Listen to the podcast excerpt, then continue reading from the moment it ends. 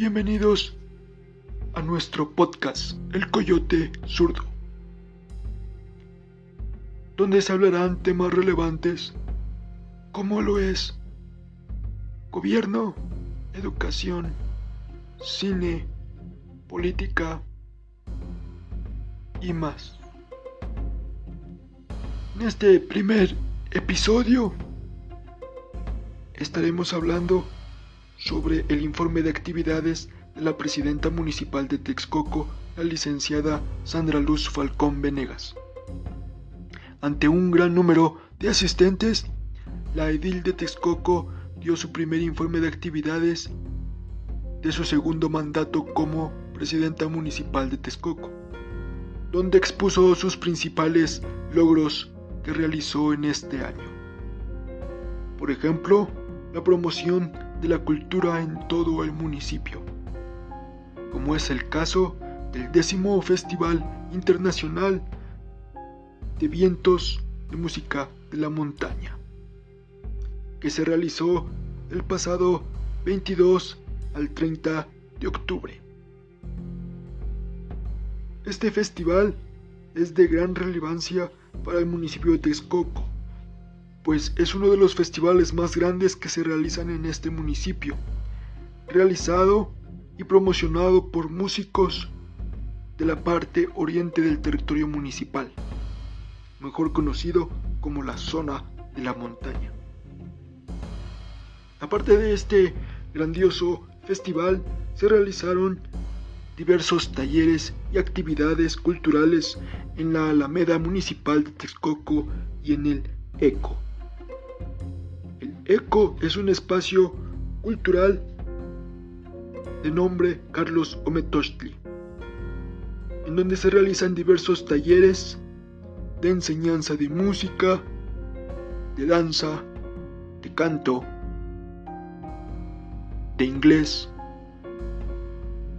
Si no lo conoces, te invitamos a que asistas y te inscribas en alguno de esos talleres. Es muy bueno y muy relevante para nuestro municipio. La presidenta municipal de Texcoco también nos expuso que uno de sus principales logros ha sido la obra pública que se realiza en este municipio. Por ejemplo, se destaca como obra de alto impacto la remodelación del mercado San Antonio, una obra que ya hacía falta desde hace varios años. Hoy queda conclusa esta grandiosa obra. Se han realizado también diversas obras como lo es el polideportivo ubicado en la unidad deportiva Silverio Pérez. Te invitamos a que asistas y lo conozcas.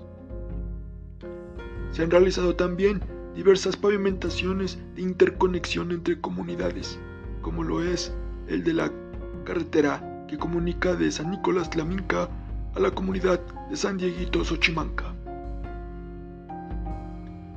Diversas obras de alumbrado público de interconexión, como lo es como un ejemplo el alumbrado público del Molino de las Flores hacia la comunidad de San Miguel Tlaispan. El alumbrado público de San Miguel Tlaispan a Santa Catarina del Monte. Y de San Miguel Tlaispan hacia Santa María Tecuanolco.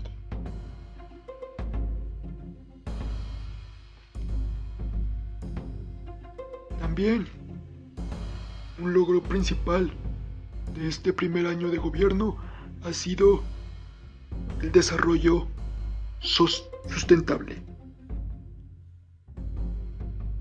Ante este desarrollo, pues es la satisface las necesidades del presente sin comprometer la capacidad de las futuras generaciones, garantizando un equilibrio entre el crecimiento económico, crecimiento urbano y el crecimiento del medio ambiente en bienestar social. En el caso de Texcoco, pues nos comenta, nos informa la presidenta municipal que ha realizado acciones para el cuidado del territorio municipal. en este caso, no más asentamientos irregulares.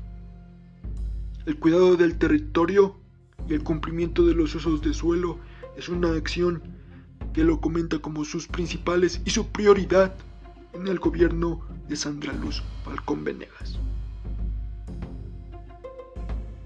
También tenemos que recalcar que el ayuntamiento de Texcoco se ha estado actualizando, siendo más un gobierno digital, aunque va un poco lento, pero va seguro ante este nuevo objetivo de crear un gobierno en línea.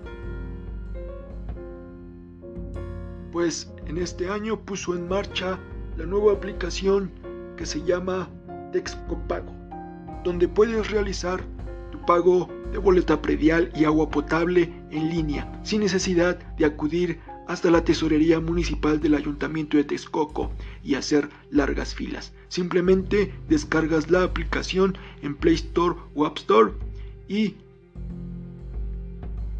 te registras, colocas tu clave catastral y listo. Te va a desplegar todos tus datos que tienes, cuánto debes pagar, cuánto si tienes alguna deuda, si tienes alguna multa.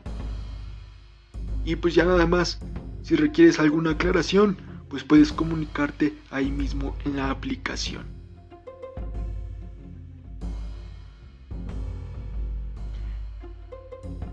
También otra aplicación que es de bastante relevancia es el botón de pánico. Un botón que descargas igual en App Store o App Store y puedes eh, mandar tu ubicación hacia el C4, hacia la Policía Municipal de Texcoco, si es que te encuentras en alguna emergencia. Simplemente comunicas el botón, presionas el botón e inmediatamente esta aplicación mandará una señal hacia el C4 donde está tu ubicación y qué es la emergencia que necesitas. E inmediatamente una patrulla se estaría acercando contigo para saber cuál es la emergencia que se está eh, suscitando. Una aplicación muy buena para este municipio. También lo que nos recalca la presidenta municipal es que no ha dejado de dar las becas a jóvenes universitarios, pues ella nos comenta que la educación es una parte importante de su gobierno, porque un municipio sin educación es un municipio que está condenado al fracaso. Y fomentar la educación en este caso y ayudarla, pues es una de las maneras en las que puede realizar a través de esto de unas de la, de, la, de la promoción y aplicación de las becas en apoyo a los pasajes de los jóvenes universitarios. Acaba de, de depositarse en días pasados el pago a estos jóvenes universitarios en su tarjeta de crédito.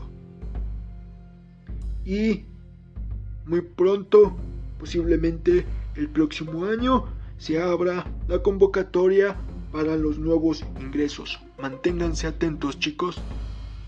Igual de todas maneras, en nuestras redes sociales estaremos informando en cuanto se habla la convocatoria del ayuntamiento para que puedan adquirir esta maravillosa beca, que aunque es muy poco, pero es de gran ayuda para los pasajes o para otras cosas, ya ustedes sabrán, libros o internet. Cosas sanas, cosas sanas. En la cuestión de seguridad nos comenta la presidenta municipal que ha implementado la nueva policía de género. También ha realizado mesas de construcción de la paz con los municipios cercanos que se encuentran al norte del municipio de Texcoco. Juntos, el municipio de Texcoco y los municipios al norte, como lo es Atenco, Chiconcuac, Chautla, Tezoyuca, Papalota y Tepetlaustoc, se brindan apoyo mutuo con sus policías municipales para garantizar una mayor seguridad hacia la ciudadanía y sus habitantes de sus territorios municipales. Y pues bueno, es, eso es lo más relevante del informe de actividades de la presidenta municipal de Texcoco. En, otros, en otra información, pues tenemos que se realizará el show de Master Strokes, un show donde se va a hacer los camiones monstruos. Del 17 al 18 de diciembre en las instalaciones de la Feria Internacional del Caballo. Los invitamos a asistir con toda su familia. Boletos en taquilla. Y también tenemos en otras noticias que suscitó un sismo de 6 grados en la escala de Richter de a las 8.30 de la mañana el pasado domingo 11 de diciembre. Hmm. También en otras noticias tenemos que se va a realizar el, este festival navideño del 15 al 8 de enero. Consulta cartelera. Estará disponible la pista de hielo en la Alameda Municipal a partir de esta fecha. En otras noticias, pues también tenemos que se realizó el pasado 7 de diciembre el encendido del árbol navideño en el Jardín Municipal de Texcoco. Vayan a verlo. Quedó muy bien, quedó muy bonito. Tómense la foto, subanla a Instagram. De maravilla quedó. Un portalito que también está en el jardín, que también quedó impresionante. Es, es otra cosa, hace ver al jardín municipal, le da una vista muy navideña, muy, muy de las fechas, muy fiestera, muy del espíritu navideño. Y pues se ha implementado el operativo peregrino, donde el ayuntamiento de Texcoco pone a prueba varias reglas hacia los peregrinos que vienen y atraviesan el municipio de Texcoco que van rumbo a la Basílica de Guadalupe o que ya regresan hacia sus hogares. ¿Vale? Tengan precaución, manejen con cuidado que Dios los acompañe y los guarde siempre.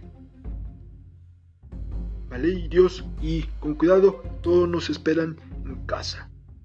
¿Vale? También los, los este, choferes que van manejando en la autopista de pulalpan manejen con precaución por los peregrinos que ya van de regreso hacia sus casas o que van rumbo a la Basílica de Guadalupe.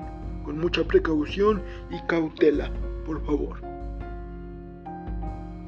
Y en otras noticias que creen que se va a realizar la Feria Internacional de la Piñata a Colman 2022, donde tendrán como países invitados a China y a Brasil. El estado invitado de este año será el estado de Michoacán.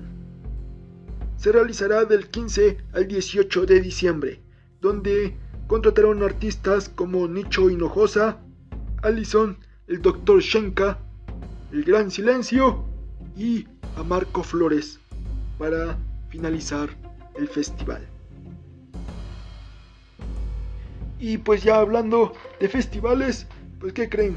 Se va a realizar la Feria del Caballo 2023 del 24 de marzo al 16 de abril, donde ya estarán disponibles los boletos en taquilla a partir de este 15 de diciembre, donde vendrán artistas como Alejandro Fernández, la banda MS, Ángela Aguilar, Espinosa Paz, Pepe Aguilar, Ramón Ayala, entre otros. Consulten cartelera, igual estará disponible en nuestras páginas de las redes sociales. Y pues ya cambiando de tema, en otros eh,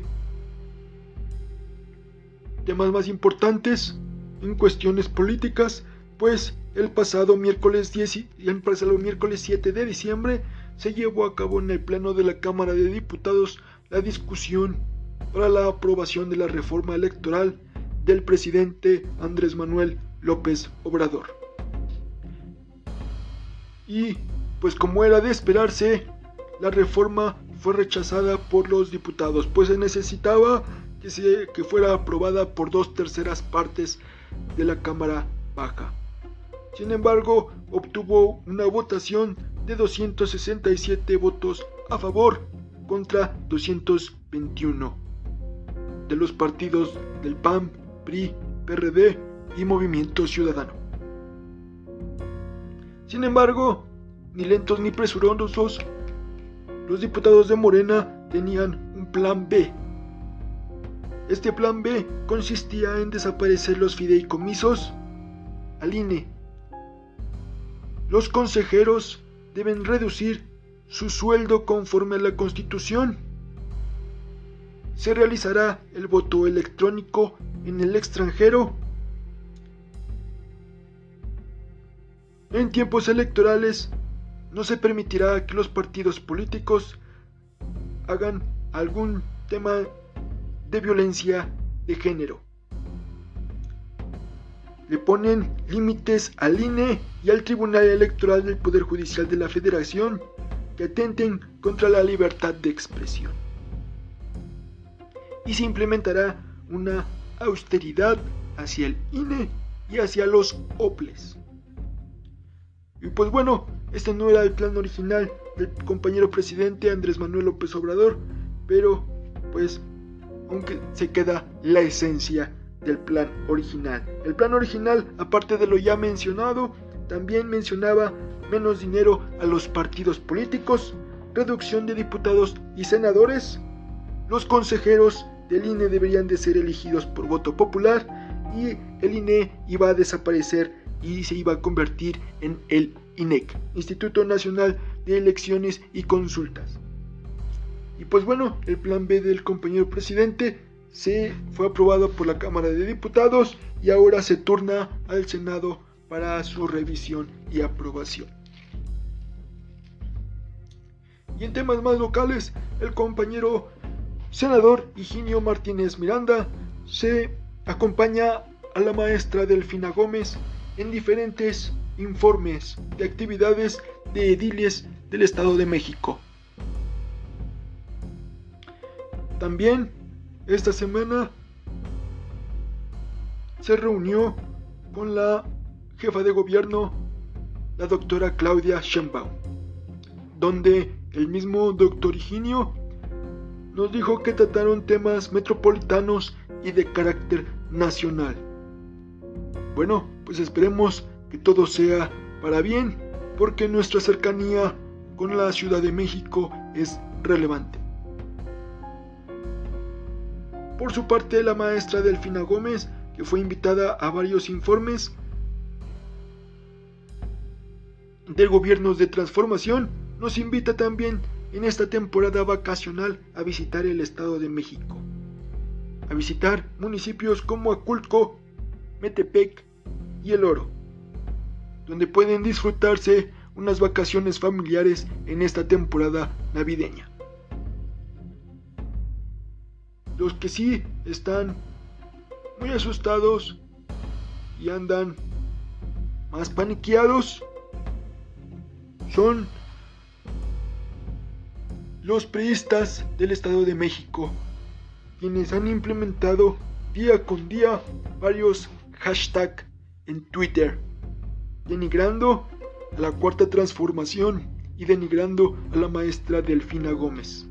Sin embargo, pues la guerra ha empezado y pues el todo por el todo por el Estado de México, pues no es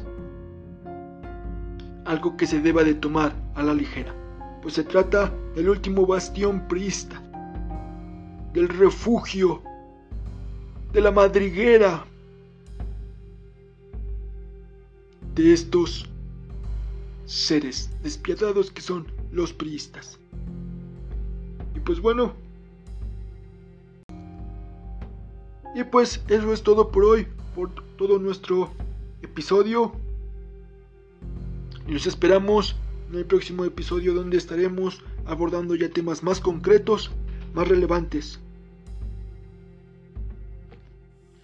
Estaremos abordando sobre el desarrollo sustentable, estaremos abordando más sobre la Agenda 2030 de la ONU y qué es lo que significa, qué es lo, los, los objetivos de desarrollo sostenible que tiene que implementar México antes del 2030 para que pues para que no nos lleve la, la que nos trajo.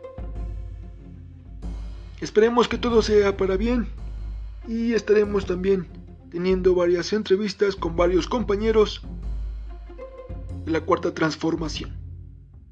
Y bueno, nos despedimos sin antes dejarles la frase de la semana, que es, tu futuro te necesita, tu pasado ya no. Muy bien, cuídense todos, coyotitos, nos vemos el próxima semana con un nuevo episodio de El Coyote Zurdo. Estaremos también hablando de la cuna de la cuarta transformación y por qué nosotros le llamamos la cuna de la cuarta transformación. Cómo se originó esta lucha de izquierda y poco a poco vamos a ir tomando temas más relevantes en torno en torno a lo político, a lo gobierno, a la música, al cine y a la educación. Bueno, pues gracias y cuídense, cuídense mucho. Hasta pronto.